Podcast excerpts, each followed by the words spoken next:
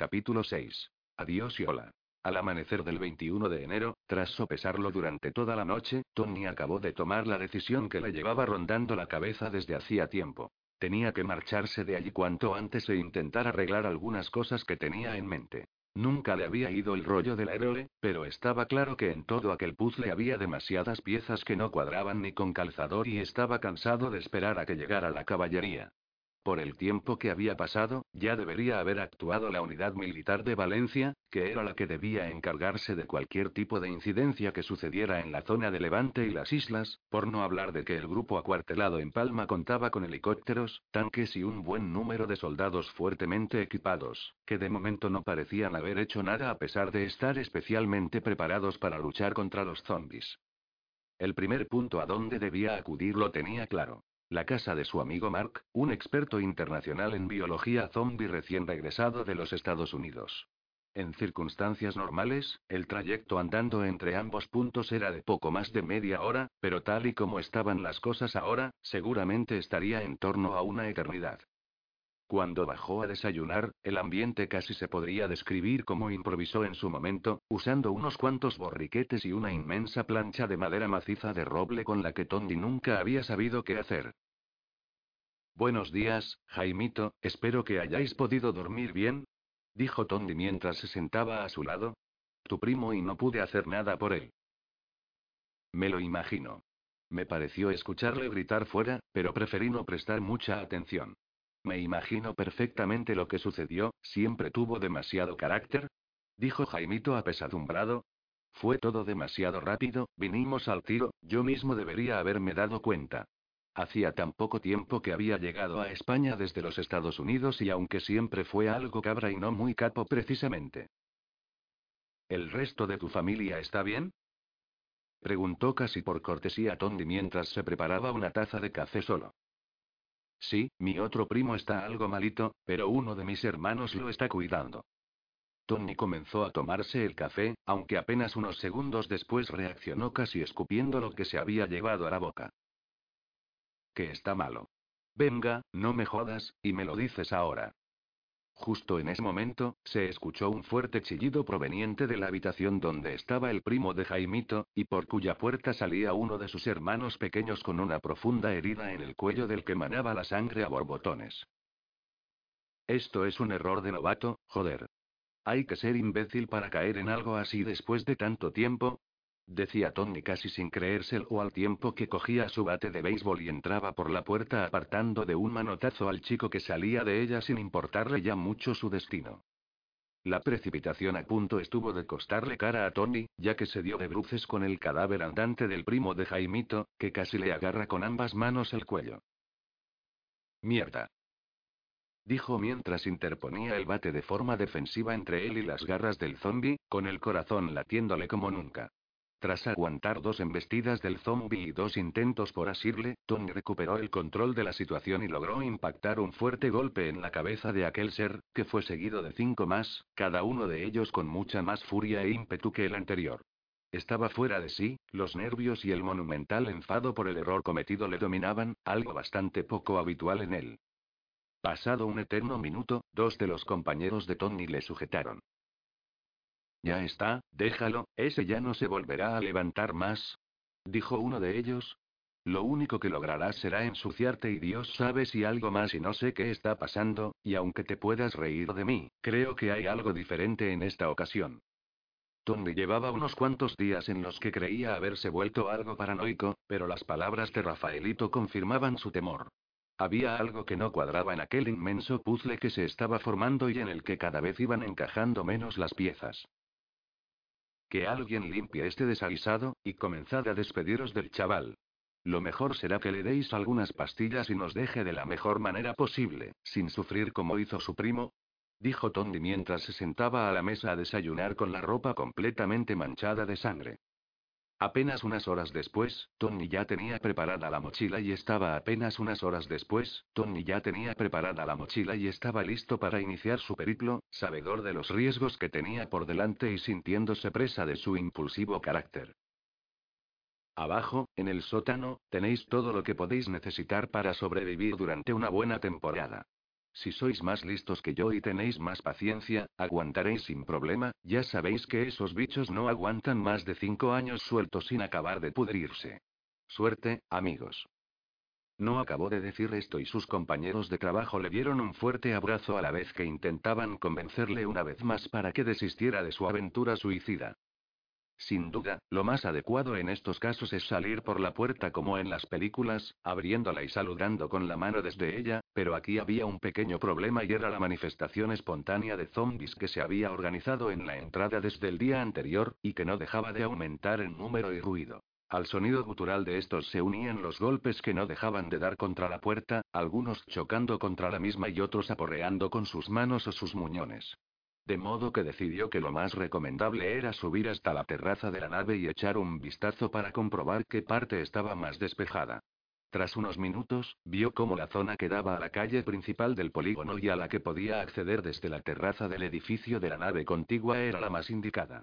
La calle, la Gran Vía Sima, estaba infestada de zombies, pero se trataba de una calle ancha de doble circulación que precisamente atravesaba todo el polígono. Así que ató la cuerda a una de las chimeneas de ventilación, se colgó a la espalda la mochila en la que había guardado cuatro cosas, y comenzó a descender poco a poco, intentando no llamar la atención y pasar desapercibido cuanto más tiempo mejor. La escena en la calle era aterradora, los zombies se paseaban lentamente de un lado para otro entonando aquella especie de gemido profundo que ponía sus nervios a flor de piel.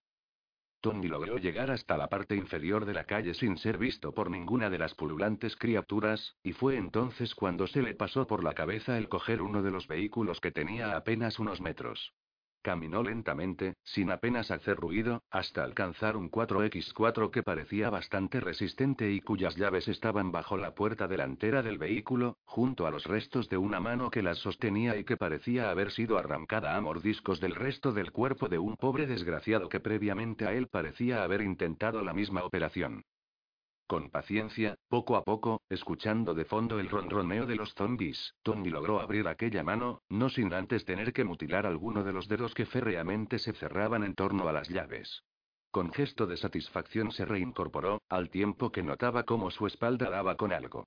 Tony no se lo podía creer, estaba seguro de lo que se trataba, no hacía falta ni que se girara, acaba de chocar contra un zombie que estaba ya a punto de cernirse sobre él y darle el golpe de gracia.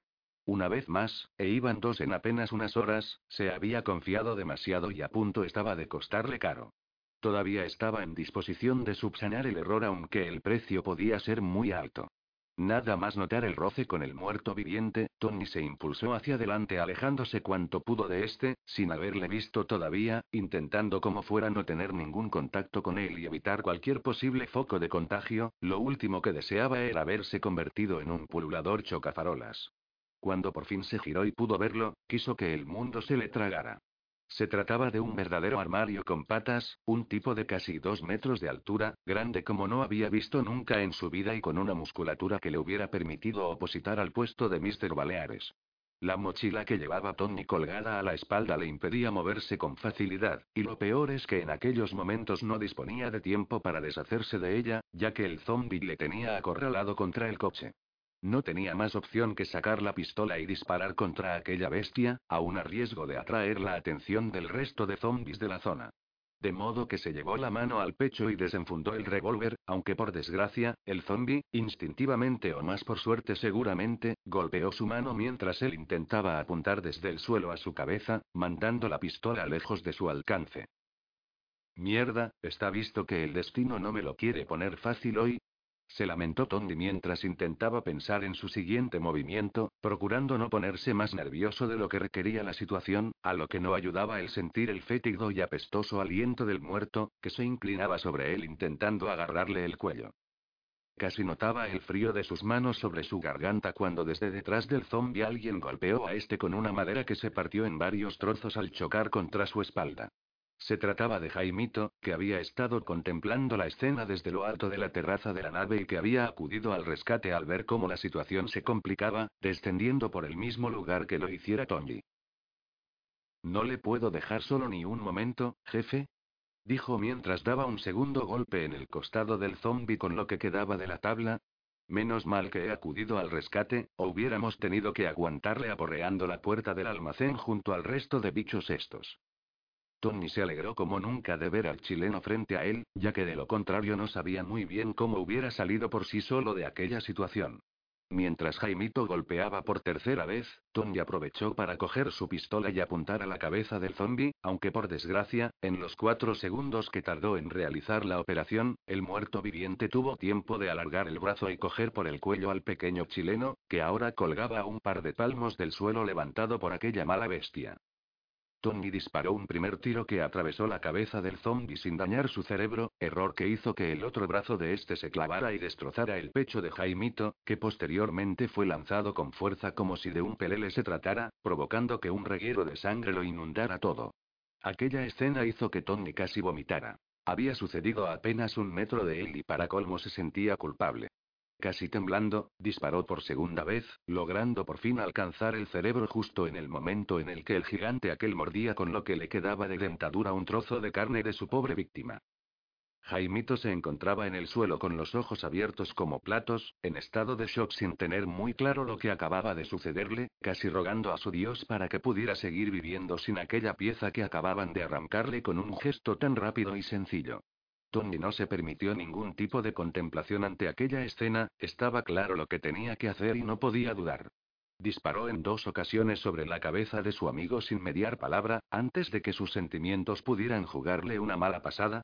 No eran raras las ocasiones en que un humano prefería ver resucitado a algún familiar antes que perderlo para siempre, como si aquel estado de muerte latente pudiera ser considerado como vida, Casi instintivamente y temiéndose lo peor, Tony lanzó una mirada a lo alto de la terraza de la nave, donde, como sospechaba, pudo ver a la mujer de Jaimito con los ojos llorosos y las manos en la boca sin creerse tampoco lo que acababa de ver.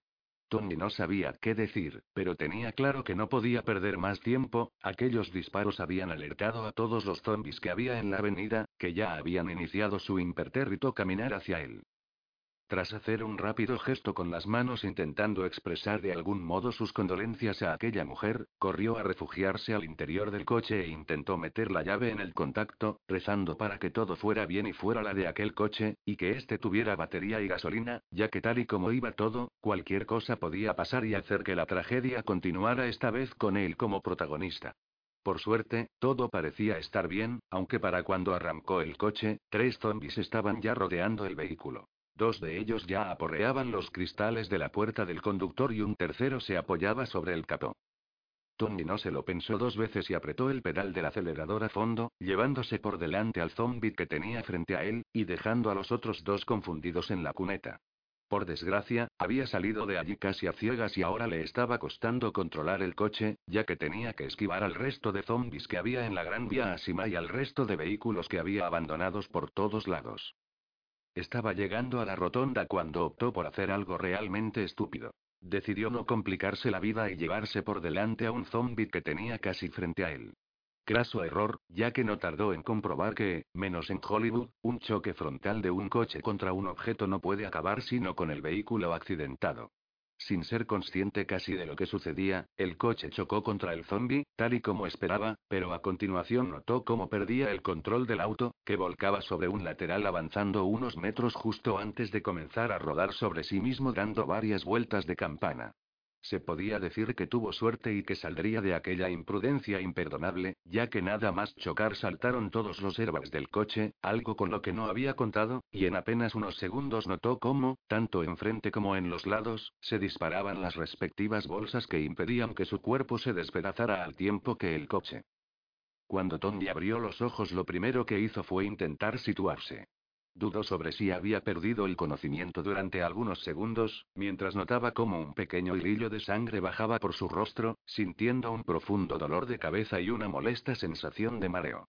Aunque lo peor era que estaba atrapado en aquel coche, aprisionado por unos herbas sin duda estropeados ya que no se deshinchan, y con el incipiente murmullo de zombies aproximándose lentamente hacia él. Estaba jodido. Parecía como si el destino se hubiese empecinado en darle la baja aquel mismo día, fuese al coste que fuese, aunque él tampoco estaba haciendo mucho por evitarlo, con aquellas absurdas decisiones de novato pringado. Tenía que actuar deprisa, dejar de lado el mareo y olvidarse de los zombies que se aproximaban para evitar cualquier ataque de terror.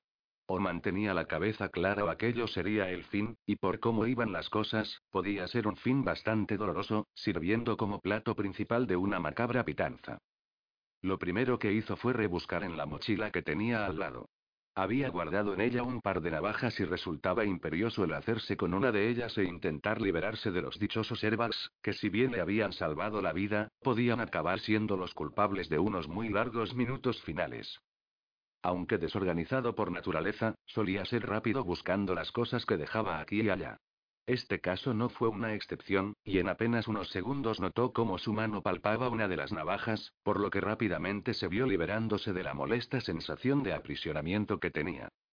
Justo en el momento de quitarse el cinturón de seguridad, sintió el tacto de una mano fría y áspera rozándole el brazo derecho. Se giró y el corazón le dio un vuelco. El primero de ellos ya estaba ahí, buscando un trozo de carne fresca que llevarse a la boca, estirando torpemente el brazo todo lo que podía en un intento patético por atrapar a su presa. Por suerte estaba fuera de su alcance. Tony giró su cabeza hacia el lado izquierdo, viendo cómo otros dos zombies estaban ya a unos 10 metros de distancia.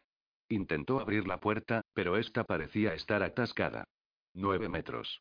La sucesión de golpes provocados por el impacto estaban dificultando abrir la puñetera puerta, que parecía tan emperrada como los airbags hacía unos minutos en que fuera pasto de los zombies. Ocho metros. Zarandeó el pestillo una y otra vez, viendo la inutilidad de su acción, por lo que decidió cambiar de táctica. Siete metros. Hizo acopio de fuerzas e, impulsando sus dos piernas, golpeó con toda la potencia que pudo la puerta, que afortunadamente estaba tan dañada como suponía y salió disparada un par de metros. Seis metros. Prácticamente a gatas, salió del coche, notando cómo las piernas le flaqueaban, en parte por los nervios, en parte por el impacto. Cinco metros. De forma poco graciosa, logró ponerse en pie, se apoyó en el coche para intentar situarse y que aquel mareo se fuera, aunque por desgracia no disponía de mucho tiempo. Cuatro metros. Maldición. Pensó. La condenada mochila estaba en el coche. Tres metros. Alargó el brazo todo lo que pudo hasta que logró agarrar la mochila, al tiempo que un zombi hacía lo propio y la estiraba torpemente hacia sí mismo, iniciando un lamentable duelo de poder. Dos metros. Estaba claro que no podía luchar de igual a igual con aquel ser sin mente, por lo que decidió hacer uso de su cabeza. Soltó ligeramente la mochila cediéndosela en parte al zombi, para un instante después, aprovechando tal vez la posible sensación de confianza de aquel ser, o más bien su propia suerte, estirar con todas sus fuerzas para hacerse con ella. Un metro. Ya con la mochila en las manos, se giró y casi sintió el putrefacto olor a descomposición de los dos zombis que felizmente se le acercaban. Medio metro. No había ninguna otra opción más que correr, correr tanto como pudiera, alejarse de allí y no desfallecer, lo cual en aquellas circunstancias era mucho pedir. Cuando los brazos de los zombies lanzaban ya sus garras sobre él, inició la carrera, una carrera de final incierto y destino improbable. Capítulo 7. Carrera por la ciudad de los no muertos. No querías sopa, pues toma dos tachas, pensaba Tondi mientras se lanzaba en su carrera suicida por Palma. Correr, a su buen amigo Mark, era una de las cosas que menos le gustaban a Tony hacer en la vida. Durante una buena temporada recorrió los casi 12 kilómetros del trayecto de ida y vuelta del paseo marítimo con la idea de estar en forma, y aunque ahora lo agradecía, no era una experiencia que recordara con alegría, excepto por las veces en que se cruzaba con aquellos bellezones que, como él, corrían para estar en forma o paseaban con patines y pantaloncitos tan cortos que permitían asomar parte de sus apretadas nalgas. Ahora tenía que correr, sin margen para el error, sin poder detenerse ni un instante, sorteando todo tipo de obstáculos móviles e inmóviles. Correr en una carrera que no tenía muy claro cómo iba a acabar, por las desiertas calles de Palma, pobladas únicamente por aquellos seres infectos carentes de mente y sentimientos. Al cabo de cinco minutos, comenzó a sentir fatiga. Era una fatiga mental, él sabía perfectamente que podía aguantar más, pero todo se le hacía cuesta arriba.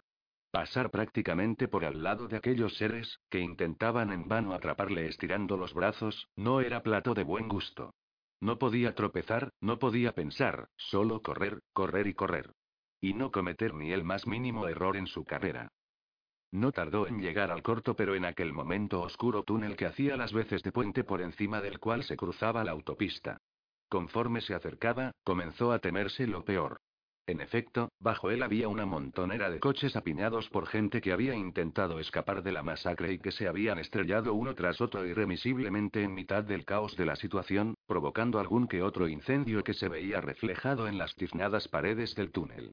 Para poder cruzarlo tendría que escalar y subir por encima de algunos de los coches apilados, y eso por no hablar de los zombies de rigor que pululaban por ahí y que ya habían puesto su mirada en él.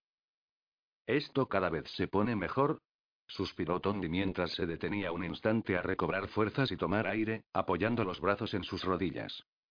Dejó pasar dos minutos, hasta que dos zombies se encontraron ya lo suficientemente cerca como para representar un peligro, y en ese instante reanudó la marcha.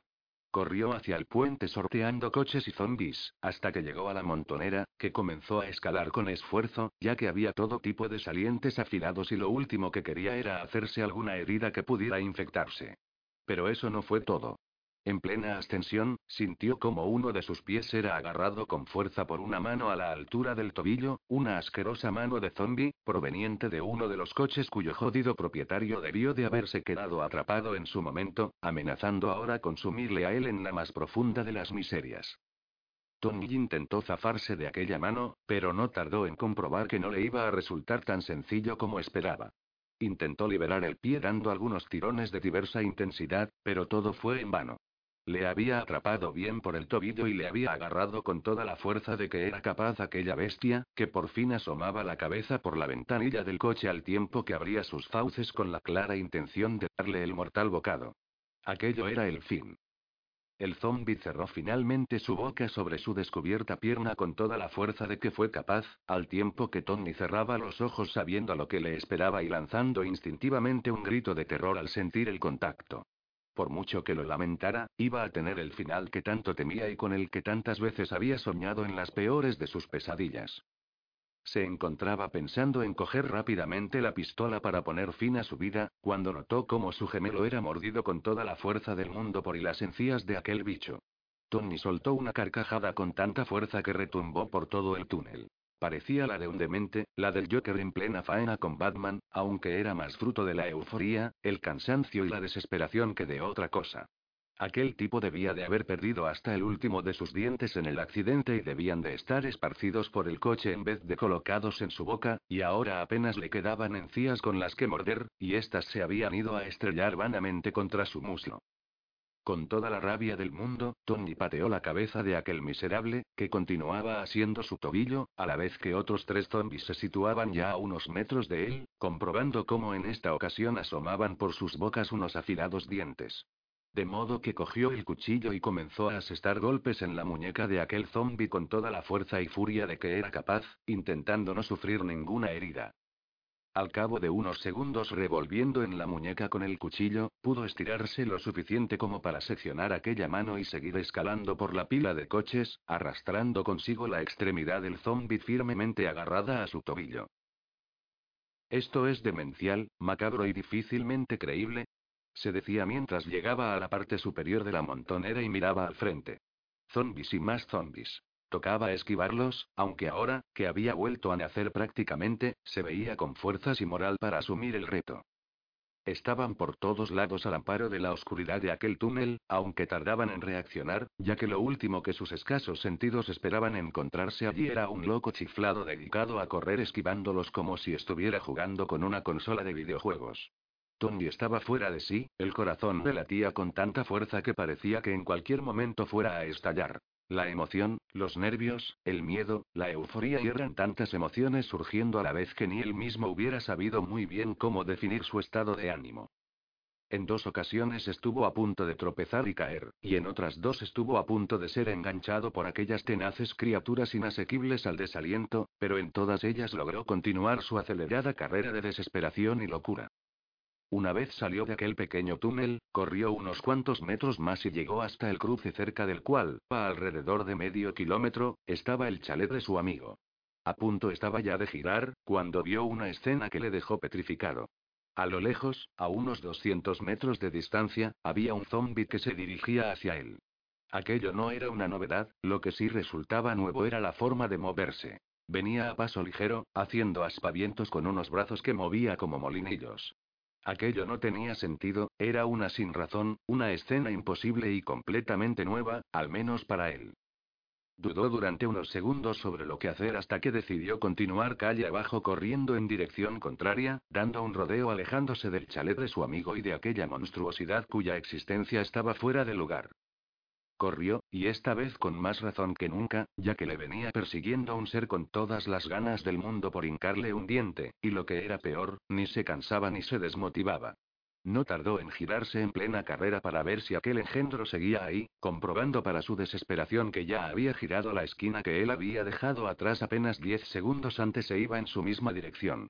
El zombi, o lo que fuera, no corría, gracias a Dios, pero llevaba un ritmo similar al de un corredor de marcha, con un movimiento definible como siniestro, a caballo entre la desesperación y la necesidad provocada por el ansia por llevarse algo a la boca.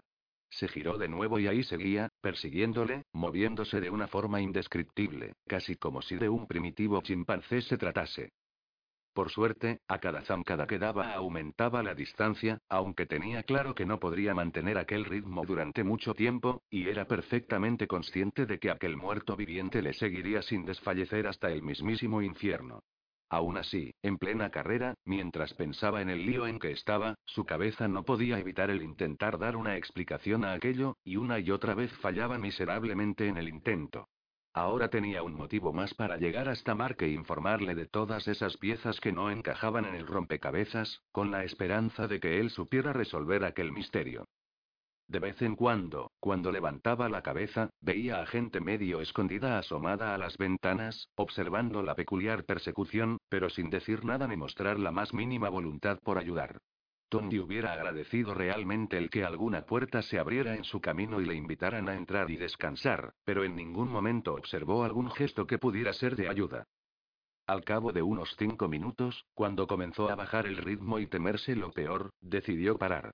Se había desviado bastante en su carrera y estaba en la calle Aragón, y no había zombies en un radio de unos 20 metros a su alrededor, por lo que optó por cambiar de táctica. Se detuvo, se descolgó la mochila para no correr riesgo alguno y la abrió, y tras unos segundos, en los que tuvo tiempo de ver cómo la mano del putrefacto zombie que le había apresado en el túnel seguía aferrada a su tobillo, dio con la pistola, que había colocado allí al molestarle en el cinto del pecho al correr. No le hacía mucha gracia aquella opción, ya que sin duda atraería la atención de cualquier zombi cercano a él, pero no estaba dispuesto a perder aquella carrera, aunque para ello tuviera que eliminar a su perseguidor a tiros. Esperó durante un segundo, dos, tres y finalmente el zombi apareció con su inalterable ritmo desde detrás de una esquina. No tenía ganas de darle oportunidad alguna, por lo que apenas lo tuvo a tiro comenzó a disparar. Falló el primer tiro, el segundo, pero con los siguientes le acertó en la cabeza, reventándosela en plena carrera. El condenado animal siguió corriendo unos metros incluso casi sin cabeza, aunque finalmente acabó cayendo al suelo. Durante unos instantes, Tony dudó ante la posibilidad de que aquel zombie fuera especial y, además de moverse con más agilidad, no muriera al reventarle el cerebro, aunque lo que parecía obvio es que ninguna criatura, viva, muerta o caminante, podía ir muy lejos sin cabeza. En plena crisis de ansiedad, se acercó hasta el zombi que acaba de abatir a tiros y vació el cargador en su cabeza, en una medida que por un lado pretendía servir para cerciorarse de que estaba muerto y por el otro para descargar la rabia contenida dentro. Tenía unos segundos de margen en los que decidió observar a aquel zombi.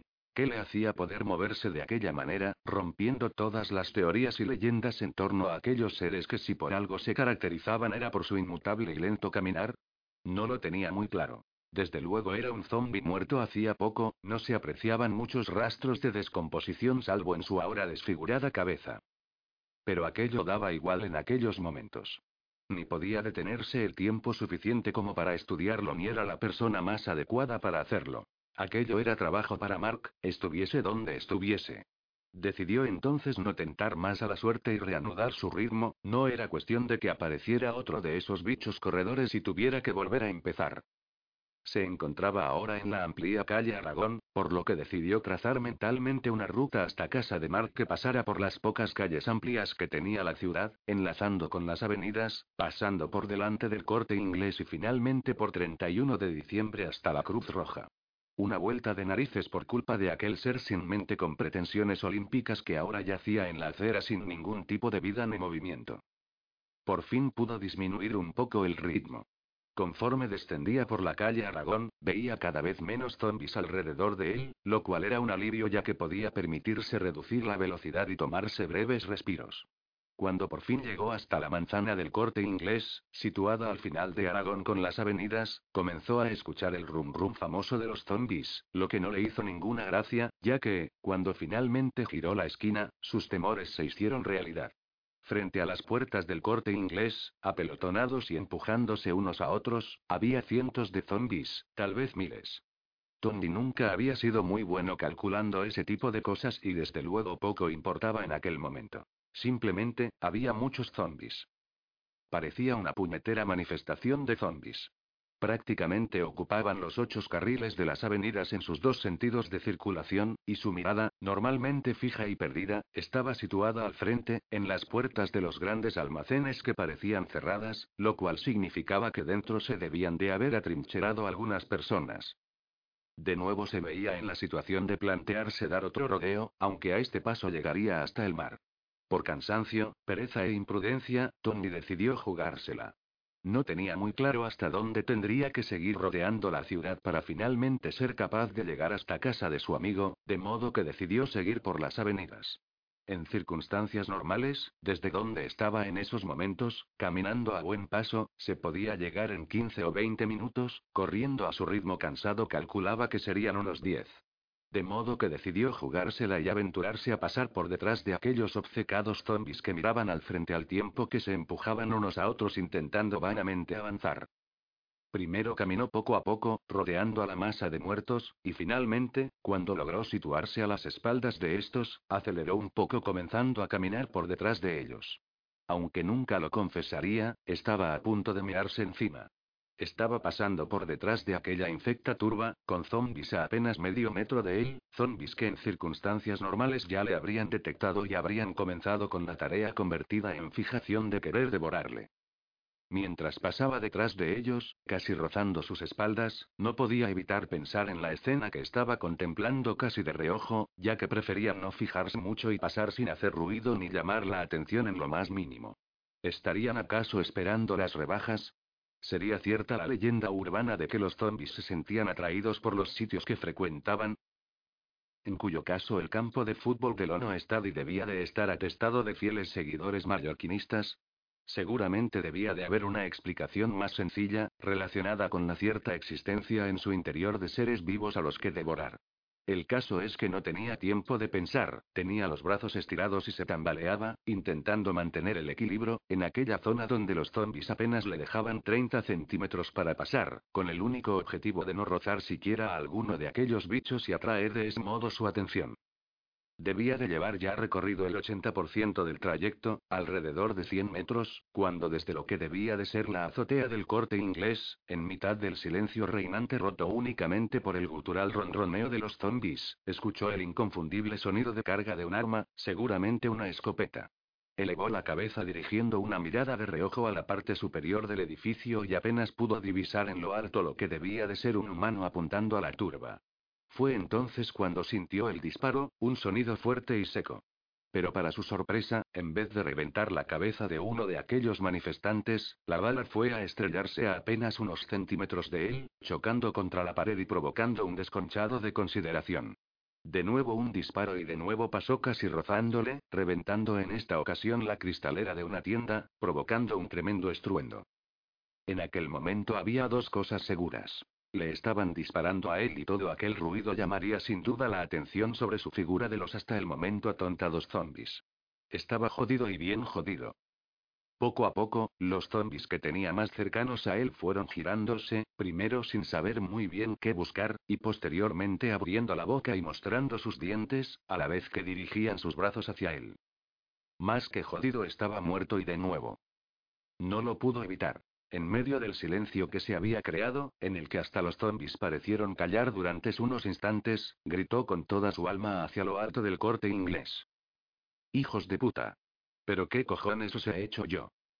El grito resonó por toda la calle con tal fuerza y reverberación que sin duda se escuchó en varias manzanas de distancia. Aplacada su ira, decidió hacer algo más práctico e intentar salvar el pellejo, aunque lo tenía complicado, ya que el zombi más cercano estaba ya rozando su cuello con sus asquerosas y descuidadas manos. Fue entonces cuando volvió a sonar un disparo, que temió se alojara en su cabeza. Pero esta vez reventó la cabeza del zombi que le aferraba ya el cuello, haciendo que éste cayera al suelo. Un nuevo disparo y otro zombi al suelo. ¿Habían cambiado su objetivo? No tenía muy claro qué estaba sucediendo ni por qué le habían disparado, quizás algún día lo descubriese, aunque tenía claro a quién y por dónde le alojaría un fusil. El tipo que había disparado inicialmente organizando aquel jaleo tenía una deuda pendiente con él de la que no se olvidaría fácilmente. Varios disparos fueron a acabar con algunos de los zombies que tenía alrededor, pero parecía imposible salir de aquella. Eran demasiados y tenía todavía 15 metros por delante que cubrir. De forma que decidió usar una táctica desesperada. Se tiró al suelo y comenzó a gatear cual bebé por la acera, alejado de las manos de los torpes zombies que intentaban infructuosamente atraparle, logrando únicamente chocar los unos con los otros, en aquella auténtica marea muerta que conformaba aquel nutrido grupo de caminantes. No se lo podía creer, lo estaba logrando. apenas unos metros veía lo que eran las piernas del último zombie. En varias ocasiones sintió el roce de la mano de alguno de ellos que intentaba atraparlo, y en todas ellas rezó para no sufrir ningún tipo de herida que pusiera fin a todo, con la idea fija de que entonces tendría que poner fin a su vida, algo en lo que en tantas ocasiones había pensando en el pasado de suceder algo así. Tuvo suerte también de contar con la mochila colgada a la espalda, ya que si bien le hacía ir un poco más lento, también frenaba y obstaculizaba el reguero de manos que iban cayendo sobre él. Por fin, tras un minuto agónico, llegó hasta el final del bosque de piernas. Fue entonces, mientras se reincorporaba, cuando sintió como la mano de un zombi le enganchaba por la mochila. Maldición. Pensó, debería haber continuado a gatas unos segundos más. Intentó en un primer instante correr y tirar al zombi en el arrastre, pero fue inútil, le tenía bien agarrado y una vez más no parecía dispuesto a soltar a su suculenta presa fácilmente. Tras un nuevo intento, Tony sintió como en esa ocasión era el zombie el que tiraba de él, logrando casi tirarlo al suelo del impulso. Gracias al cielo, un nuevo disparo sonó y Tony tenía claro cuál sería el objetivo de aquella bala. En efecto, apenas unos instantes después, su cara era salpicada por los restos craneoencefálicos de aquel zombie cuya cabeza volaba por los aires reventada como una sandía que cae al suelo. Aquella era su oportunidad. De nuevo a correr, y con todas sus fuerzas, ya que la comitiva de manifestantes zombies parecía haber trasladado su protesta y comenzaba a alejarse del corte inglés en dirección a él. Tras correr durante unos segundos, giró la cabeza, y lo que vio hizo que se le erizara el vello de todo el cuerpo.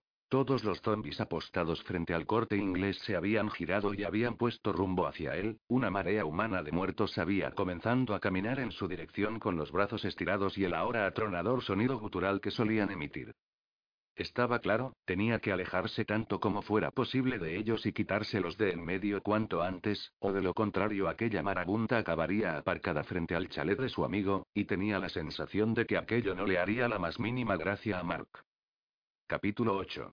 Carrera insolidaria. Tony avanzaba corriendo, o caminando a paso ligero más bien, ya que no podía ni con su alma después de todo el trayecto que llevaba recorrido y de las emociones sufridas, y cada vez que se giraba seguía viendo detrás de él a aquella turbadora multitud de zombies, avanzando lentamente y ocupando por completo el amplio de la calzada de las avenidas y más tarde de la calle 31 de diciembre. Tenía que cambiar de táctica si no quería acabar liándola y que su amigo le maldijese por el resto de sus días por atraer aquella multitud hasta las puertas de su chalet. Las posibilidades que su mermadamente le ofrecía no eran muchas.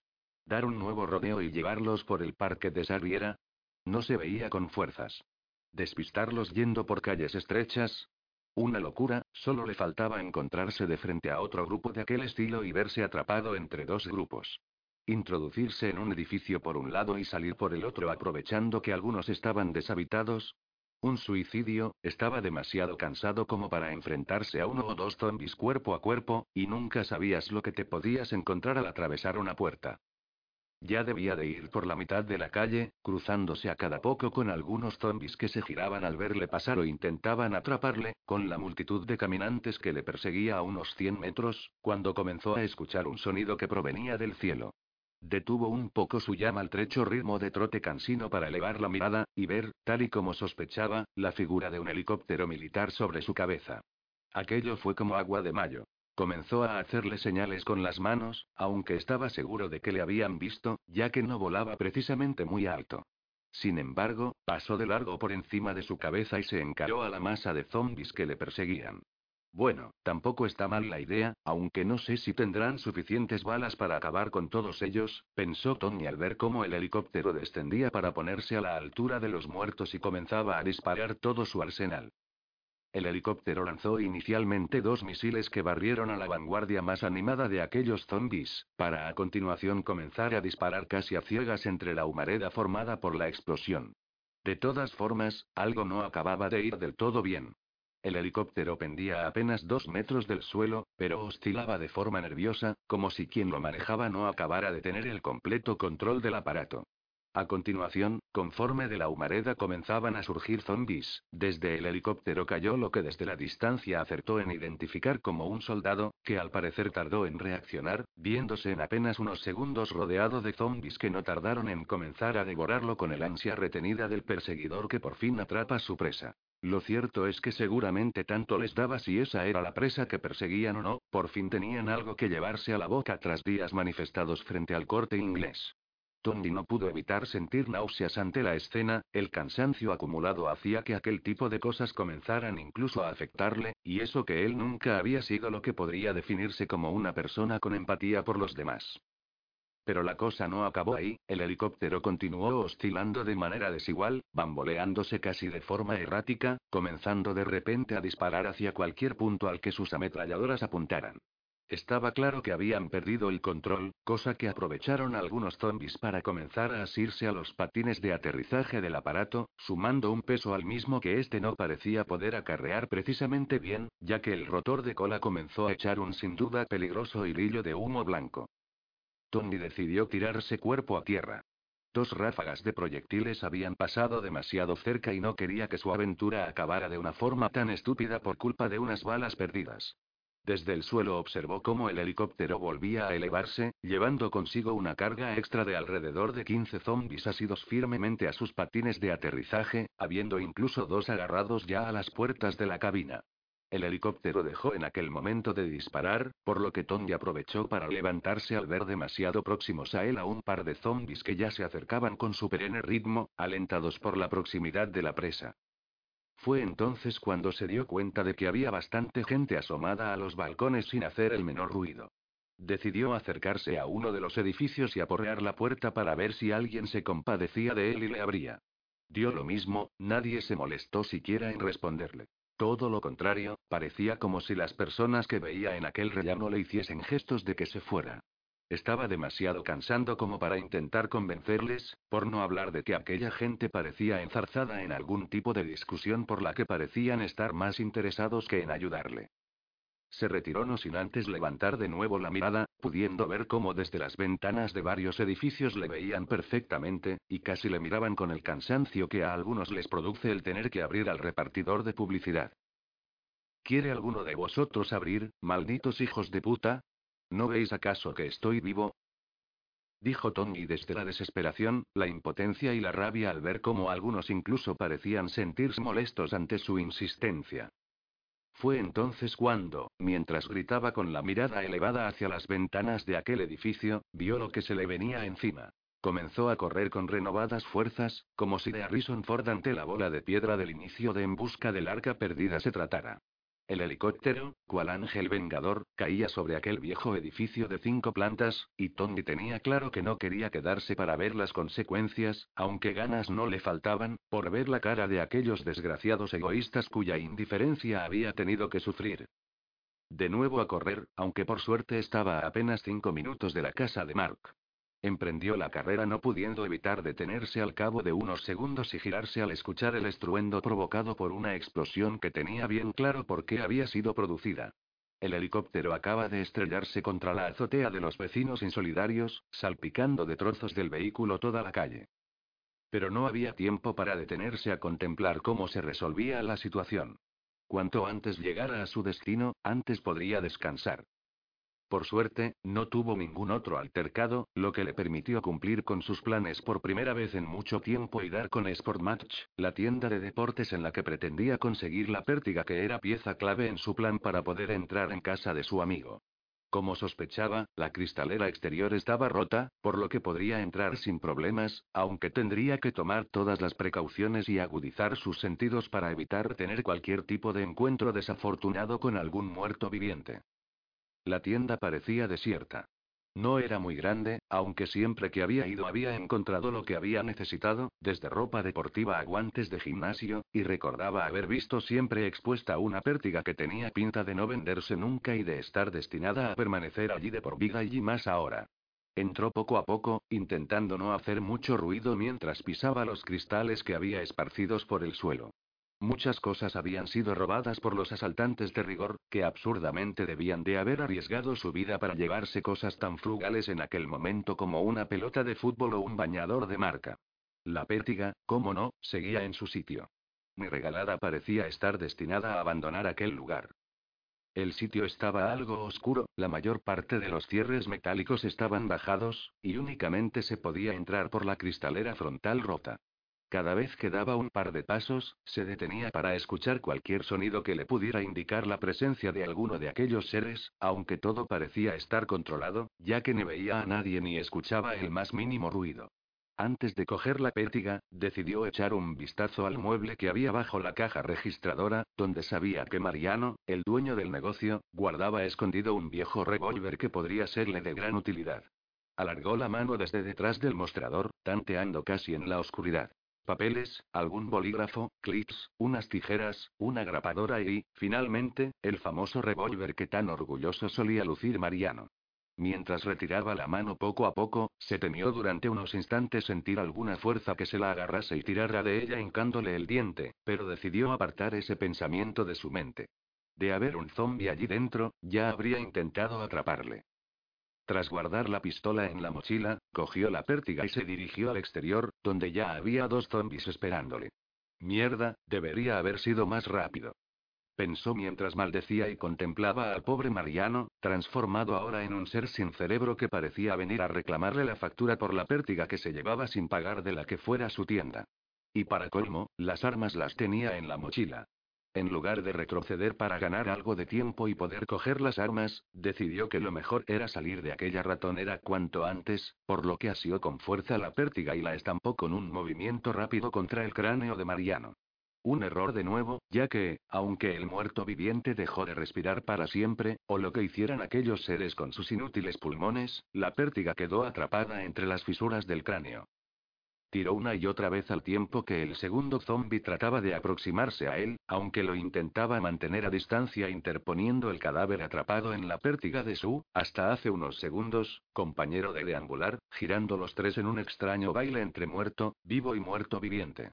De paso, intentaba manipular la pértiga para sacarla de la cabeza del bicho de las narices, maldiciendo el que no se convirtieran en polvo una vez muertos definitivamente, como solían hacer los vampiros en la literatura. Por suerte, logró calmarse, y haciendo uso de su habitual maña, en apenas unos segundos logró recuperar la pértiga y reiniciar su carrera, justo al tiempo que veía cómo dos o tres zombies más se estaban aproximando peligrosamente hasta la tienda. En apenas unos minutos, llegó hasta el muro de casa de su amigo, escuchando una turbia discusión al otro lado del mismo. Algo estaba pasando y convenía que se diera prisa en descubrirlo, ya que las cosas no pintaban precisamente bien. Capítulo 9. La comunidad. Alrededor de una hora antes, en una finca de la calle 31 de diciembre. La calle de 31 de diciembre había sido desde siempre una de las más conocidas y populares de la capital mallorquina, recibiendo el nombre de la fecha en que Jaume I el Conquistador tomó Mallorca y entró triunfalmente en la ciudad de Palma liberándola del dominio árabe en el año 1229. Céntrica y cara, la calle había visto recientemente desfilar una nueva marcha de zombies que habían hecho, misteriosamente, retirarse a las fuerzas militares que, inicialmente, debían haberles hecho frente y haberlos reducido sin mayor problema. Sin embargo, no había sido así y, por segunda vez en 30 años, los zombies volvían a gobernar las calles.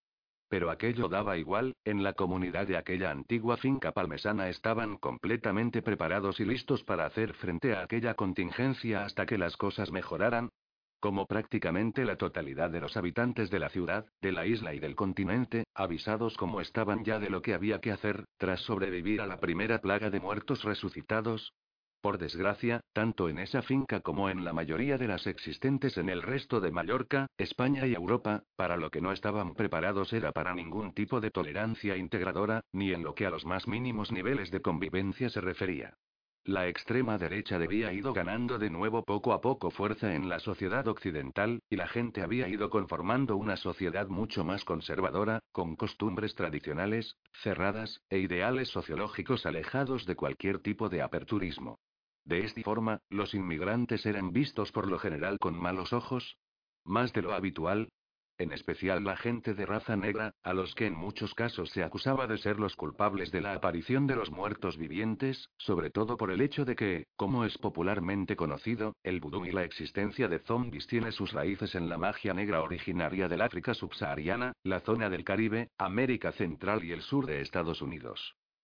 En aquella vieja comunidad palmesana habitaban en esos momentos siete personas de las catorce que normalmente solían residir en sus amplias y espaciosas casas de las que ya no se fabricaban. Las siete que faltaban, como solía repetir odiosa e insidiosamente la señora Cruz, deben de estar pululando ahora por ahí fuera. Peor para ellos, pobres estúpidos, y mejor para nosotros, que tocamos a más. En efecto, la zona del sótano estaba prácticamente inundada de latas de conservas y garrafas de agua, en un intento por sobrevivir el tiempo suficiente mientras esperaban pacientemente la llegada de ayuda del exterior, que ya comenzaba a tardar. La mencionada señora Cruz era el estereotipo de persona odiosa por antonomasia.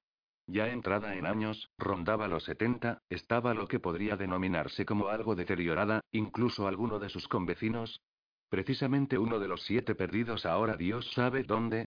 Bromeaba diciendo que algún día la confundirían con un zombi, ya que además de su estropeado pelo canoso, parecía una pasa con dos varillas a modo de piernas.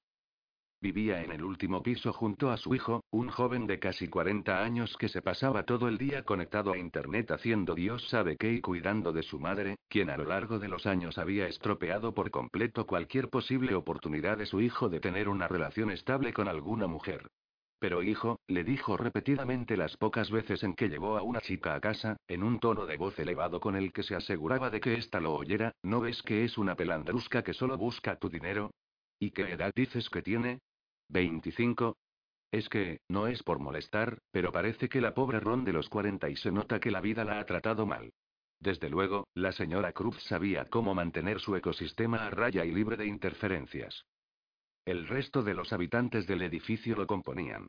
Carlos, más conocido como Charles, un escritor de novelas gordo que apenas había publicado un par de relatos a lo largo de los últimos años, y que evitaba en todo lo posible al resto de vecinos, que no cejaban en preguntarle siempre y de manera recurrente por cómo llevaba su última obra, a lo que ya no sabía qué responder. Una joven pareja de recién casados a los que el papi de ella les había regalado el piso, antigua propiedad de la familia, y que tenía que soportar constantemente los comentarios de su vieja vecina, que insistía en que no pusieran por las noches la televisión tan alta o que no practicaran el sexo con tanta fogosidad, ya que decía escucharles siempre, a pesar de que en muchas ocasiones de las que la señora Cruz hablaban y Margan y Kurt.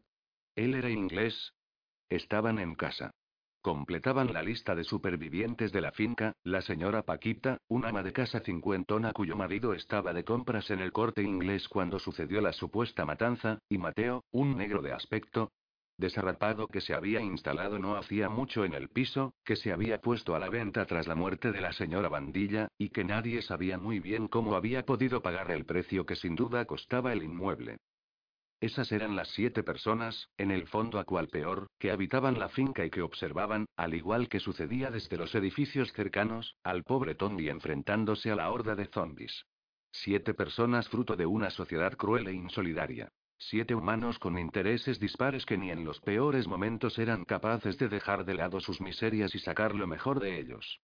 Siete seres que, por lo general, habían ido perdiendo poco a poco su humanidad, habiendo dado paso a un remedio de personas no tan alejadas mentalmente de las criaturas que ahora paseaban gobernando las calles de Palma sin ser conscientes de ello.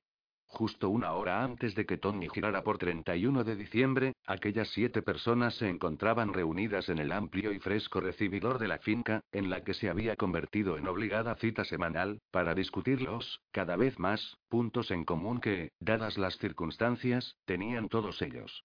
Y es que lo quisieran o no, para una convivencia normal no les quedaba más remedio que intentar llevarse bien, algo a lo que privaciones como las del agua corriente o la luz no ayudaban. La última reunión, hacía unos días, en casa de Carlos, había acabado bastante mal, y se decidió que a partir de aquel momento se llevarían a cabo en zonas comunes, como el amplio patio central o el recibidor de la finca, desde el que de vez en cuando se veían pasar zombies por la calle que rara vez les molestaban aporreando la puerta de entrada, ya que hacía tiempo que parecían haber desistido de entrar en aquel edificio de antigua puerta de cristal de varios centímetros de grosor y forjada en hierro macizo.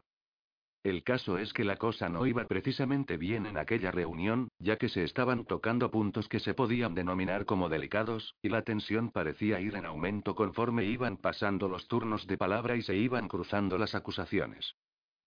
De verdad que no entiendo que una cosa tan sencilla como el utilizar el pozo negro adecuadamente pueda resultar tan complicado.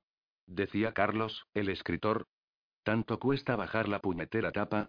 ¿No se da cuenta el que caga del olor de las heces acumuladas cuando se va? ¿Las heces? Preguntó Kurt, el marido británico de Marga, la mallorquina de varias generaciones y rubia teñida de cuerpo escultural y cara más bien feucha. Sí, heces. Respondió Mateo, cansado siempre de que Kurt interrumpiera los turnos de palabra para preguntar por el significado de tal o cual término, la mierda, las excreciones, la caca, un pastel, un marrón, las boñigas, deposiciones, los cagarros y... Vaya, vaya con el negrito, ya sabe bien de lo que habla, ya. Mira cómo sabe todos los sinónimos de la palabreja. Dijo con tono jocoso e hiriente Carlos. ¿Qué estás queriendo decir con eso? Preguntó molesto Mateo. Venga, no te hagas el tonto, que a ver si, entre otras cosas, nos lavamos de vez en cuando, porque vaya olorcito. Respondió envalentonado Carlos, sabedor de que cualquier cosa que dijera en contra del negro Mateo sería respaldada por la mayoría. Casi mejor que no lo haga, dijo la señora Cruz. Así ahorramos agua. No sé por qué hemos de compartirlo todo por igual, añadió Carlos echando más leña al fuego. Y menos con un puto ocupa como este. ¿Ocupa? exclamó Mateo sin acabar de creerse la acusación. Pero si compré el piso y lo estoy pagando religiosamente mes tras mes, junto con las facturas de la comunidad. Cosa que no pueden decir otros. ¿Comprado? preguntó retóricamente Jacinto, el hijo facha de la señora Cruz. Yo no he visto ninguna factura, ni siquiera el contrato de compra-venta, solo a un negro respondón que parece buscar problemas. Yo tampoco he visto el suyo, apuntó Mateo. Ni el del resto de todos ustedes. ¿Quieres ver mi contrato, negrito? Preguntó Jacinto llevándose la mano a la entrepierna, apretándosela contra el paquete, moviéndolo y mirando de reojo la cara de satisfacción de su madre. A mí me conoce todo el mundo aquí desde hace tiempo, no como a ti que tan oportunamente compraste el piso poco antes de la llegada de estos bichos, añadió Carlos, que no cejaba en promocionarse en frente del resto de la comunidad. Pero si llego viviendo aquí más de un año. Además, estimado Charles, dijo con sorna manifiesta Mateo, algo cansado de por dónde iba el tema de conversación. Efectivamente, todos le conocemos, y demasiado por desgracia y... ¿Qué quieres decir? preguntó dubitativo Carlos, casi achantado. ¿Te crees que no sé lo de los agujeros por los que espías a nuestra rubia vecinita? Respondió Mateo al tiempo que las mejillas de Charles adquirían un tono rojizo que le delataban. En la última reunión de vecinos que tuvo lugar en tu casa los pude ver cuando fui a tu baño. ¿Depravado? Dijo con todo de disgusto la señora Cruz, girando la cabeza como despechada. Todos los hombres sois iguales, siempre pensando en lo mismo. ¿Qué? Dijo Kurt, el sorprendido marido inglés, ante tal revelación, sin acabar de creérselo. ¿Tu cascar con mi mujer? Tranquilo, tranquilo, no pasa nada. Dijo Marga intentando tranquilizar a su marido para evitar que la cosa fuera a mayores, aunque su rostro hacía pensar que incluso pudiera sentir un cierto halago ante la actitud voyeur de su vecino. Bueno, que no sabemos a quién espiaba realmente en el baño, si a la flacucha o al guiri. Dijo por lo bajo la señora Cruz. Paquita sonrió al escuchar los comentarios de la señora Cruz y añadió. Hablando de lavarse, el problema no es solo del negro y no estaría de más que algunos de los aquí presentes lo hiciera de vez en cuando, que aquí huele a demasiada humanidad. El otro día llovió y no había muchos en el patio. Eso, eso, que se lave más el negro, dijo Carlos, intentando desviar las miradas hacia su vecino. Degenerado, ¿tú qué querer, ver más a mi mujer en pelotas? dijo Kurt, usando todo el español de que era capaz. Creo que yo fui de los pocos que bajó, dijo Mateo, algo frustrado y cansado de toda aquella situación. Tú calla, que seguro que eres el que roba toda la comida que falta, dijo con cierto desdén la señora Paquita. Señora, lamento la pérdida de su marido como el que más, pero no es justo que lo pague conmigo, dijo de forma cortés Mateo. Venga, venga, no seas condescendiente con la marujona esta, que todos sabemos lo que pasó de verdad con el marido de la paca, dijo maliciosamente la señora Cruz. El muy cabrón aprovechó que el pisuerga pasa por Valladolid para cogerlas de Villadiego, parece que seas la única que no se haya dado cuenta. Es que además de tonta pareces ingenua. Eso es mentira, mi Manolo siempre me ha querido mucho, dijo Paquita, poniendo todo el tono de ofendida que pudo. Lo que pasa es que aquí hay mucho envidioso que no soporta que nos tocase la quiniela.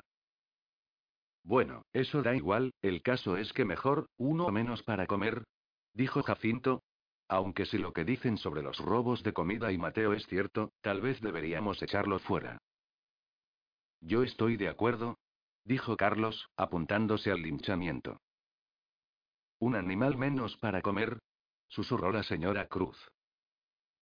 Venga, votemos quien quiere echar a la puta calle al chorizo de Tanzania, dijo Jacinto, viendo el panorama a su favor. ¿Cómo que votemos? ¿Pero qué clase de gente son ustedes? Preguntaba Mateo sin acabar de creérselo, como si de una broma macabra se tratase. Además, les repito que soy de Cuba. ¿De dónde seas? dijo Paquita. ¿No querés democracia en vuestro país? Pues aquí tienes un poquito. Y si no, vuélvete a los Estados Unidos, de donde salís todos. Señora, que los negros venir de África, dijo Kurt. Y este además seguro que no hablar bien inglés. De donde sea. Si excepto la palabra mierda y cuatro cosas más no saben y hablar nuestro idioma, sentenció con toda su gracia andaluza y llena de razón Paquita. ¿Pero qué dicen, palurdos, si soy de Cuba? Dijo Mateo en un arrebato de indignación, y tengo la carrera de filología hispánica que me saqué compaginándola con mi trabajo. Venga ya, pero ¿a quién quieres engañar? dijo Carlos.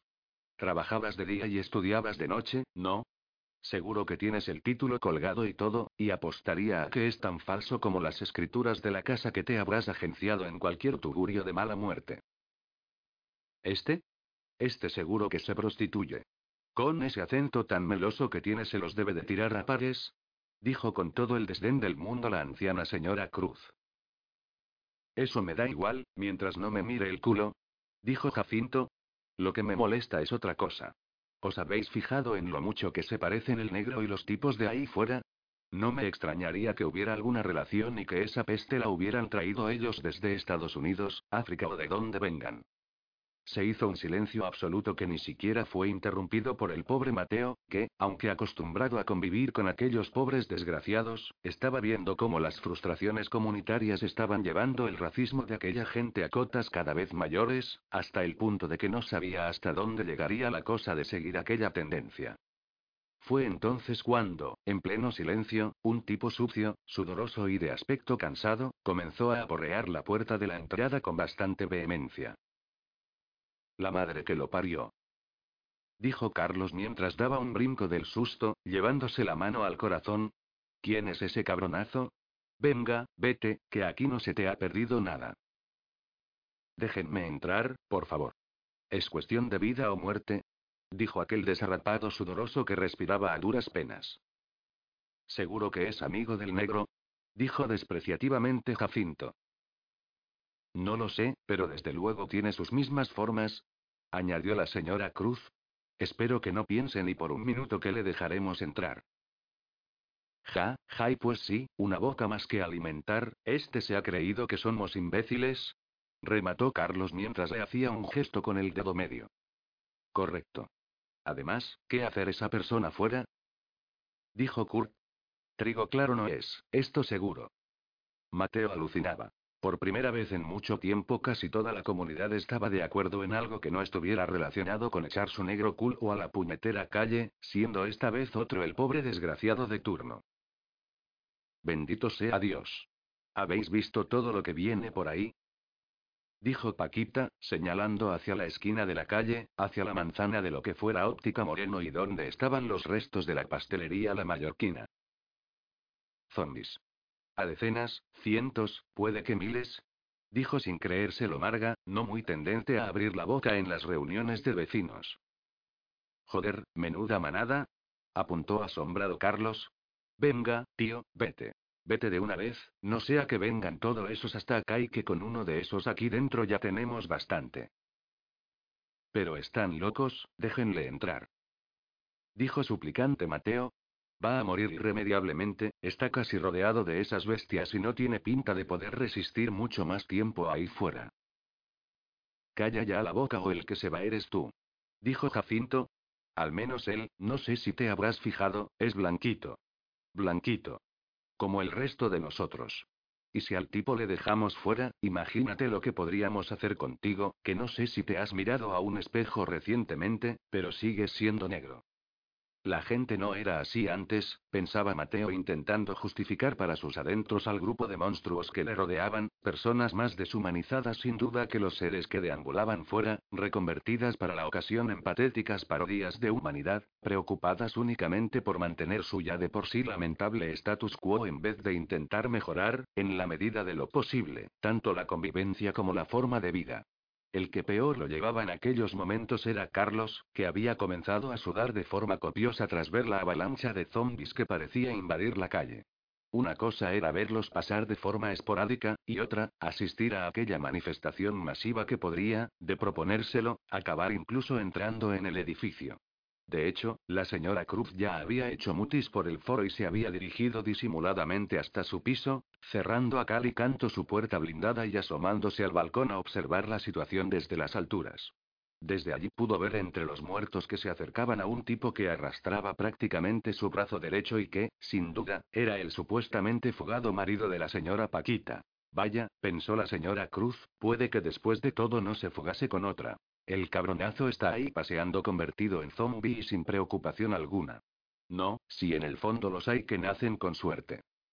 El nervioso Carlos, por su parte, comenzó a zarandear a Mateo en cuanto vio cómo la calle se llenaba literalmente de zombies y algunos incluso comenzaban a aporrear con sus cabezas el cristal de la puerta del rellano. Estás contento, ¿verdad? Esto es sin duda culpa tuya, los atraes con tu apestoso hedor, le decía fuera de sí, empujándole hacia la puerta. Vete con ellos, asqueroso, vete y piérdete. Mateo hizo acopio de fuerzas para frenar el impulso de su obeso vecino, dispuesto a vender caro su posible obligado exilio fuera del refugio de aquella casa que tan duramente había ido pagando. Y lo suyo le costó, ya que aquel tipo tenía fuerza y acabó empotrándole la cara contra el cristal reforzado de la puerta de la entrada, desde donde pudo ver a apenas unos centímetros a un par de zombis que le miraron con viciosa cara de deseo y a lo lejos la figura de aquel que les había pedido auxilio alejándose del lugar. Tony, por su parte, consciente de que aquellos tipos no parecían estar muy por la labor de ayudarle, había comenzado ya a correr calle arriba, no sin antes echar un último vistazo al piso, donde le pareció ver a una señora de edad ya avanzada haciéndole también una peineta desde un balcón. El sol le impidió ver el gesto con claridad, por lo que finalmente pensó que debían de ser imaginaciones suyas, fruto de la paranoia que parecía estar comenzando a sufrir. Maldiciendo a la gente de aquel edificio, Tony se alejó de allí, sin ser consciente de que la justicia divina estaba a punto de poner en marcha uno de esos pequeños momentos en los que parecía funcionar con pulso firme y rectos renglones. El helicóptero que merodeaba la zona desde hacía días había aparecido finalmente y, tras enfrentarse durante unos minutos a los zombies, pareció volverse loco. Se elevó para finalmente comenzar a caer. Estaba claramente fuera de control. Primero cayó uno de sus ocupantes a la calle y más tarde, tras elevarse, un segundo ocupante fue a caer al interior del patio central, quien sin duda murió nada más tocar tierra. ¿Se puede saber qué demonios está pasando? Dijo un histérico Carlos al ver caer el cadáver de aquel tipo en el patio, medio aplastado. A continuación, un fuerte estruendo reafirmó lo que parecía evidente que iba a suceder. El helicóptero se acababa de estrellar contra la azotea de aquella afable comunidad, provocando que numerosos cascotes cayeran sobre el patio, y que un pequeño incendio se declarase en la parte superior del edificio, cuya estructura se vio claramente dañada. Carlos salió al patio, desde donde no podía dejar de mirar al cielo, hacia el que se veían ascender las llamas y el humo provocados por el helicóptero. Aquel fue sin duda su gran error de aquel día, y seguramente el último que cometería en vida. De repente, los ojos del militar caído y espachurrado en el patio se abrieron de par en par, con un color blanco como la leche, al tiempo que, sin que Carlos pudiera evitarlo, el zombi recién nacido estiraba su maltrecho pero reanimado brazo hacia su pierna, atrapándola con un férreo apretón a la altura del tobillo, estrujándola poco a poco e inmisericordemente como quien aprieta un tomate, al tiempo que levantaba como podía su cabeza para hincarle los dientes. N no puede ser, fue la penúltima frase emitida por Carlos mientras el zombi no paraba de mordisquearle el tobillo.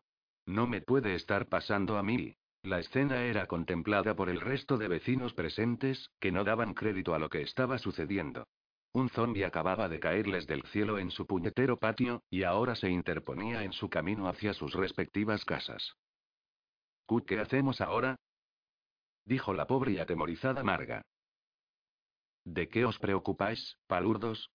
¿Pero no veis que ese no se puede ni mover de la hostia de la caída? Dijo Jacinto venido arriba. Creo que incluso nos divertiremos un rato a costa del zombi mierda este y aunque si te refieres al gordo desgraciado que teníamos de vecino, lo podemos incinerar luego. Pero no acababa Jacinto de decir aquellas palabras retando temerariamente al destino, cuando, en esta ocasión, fue el recientemente fallecido Carlos quien abrió los ojos de par en par, y se reincorporó tambaleante y emitiendo el gutural sonido de guerra de los que ahora eran los suyos. Pepero, ¿se puede saber qué demonios está sucediendo aquí? Preguntó retóricamente el propio Jacinto, sabedor de que aquella escena no encajaba para nada en el cuadro normal de zombificación, Deben pasar al menos 24 horas, deben pasar al menos 24 horas. Repitió una y otra vez, sin acabar de encajar lo que veían sus ojos.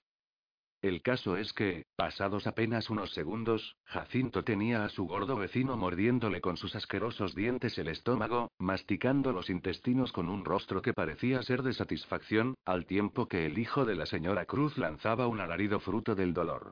Marga y Kurt, que nunca fueron lo que se dice muy listos, se vieron acorralados ante aquellos dos zombis y medio, que se interponían ahora en su camino hacia la supuesta seguridad del piso donde habitaban.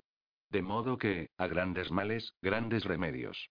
La salida más cercana es la que escogieron, para incomprensión de un Mateo que, a algunos metros de distancia, les gritaba con vehemencia que no lo hicieran. Todo en vano. La pareja estaba decidida y, buscando una salida, abrieron la puerta de la entrada y se precipitaron hacia el exterior. Si aquel pobre desgraciado de antes ha logrado salir corriendo, nosotros también podremos, pensaron seguramente ambos, sin percatarse, o sin querer hacerlo, de que en aquellos momentos la masa de zombies estaba ya casi agolpada en la entrada de la vivienda. Apenas dieron unos pasos fuera, se toparon prácticamente de morros con parte del numeroso grupo de zombies, que casi no se podía creer que aquellas dos piezas de carne fresca fueran a parar directamente hasta sus brazos. Kurt cayó al suelo y, en apenas unos segundos, fue desguazado cual coche en una chatarrería, con zombies arrancando a diestro y siniestro todo cuanto se les ponía a tiro. Marga, por su parte, empujó a unos cuantos, y parecía que lograría escapar por un hueco cuando una zombi gorda y mal vestida la agarró por su larga melena y tiró de ella, haciendo que cualquier intento de la chica por escapar fuera en vano. La zombi fue tirando poco a poco hasta tenerla al alcance de su otra mano, momento que aprovechó para abrazarla por los pechos y lanzarle un primer mordisco en el hombro. Marga gritó de dolor y de desesperación.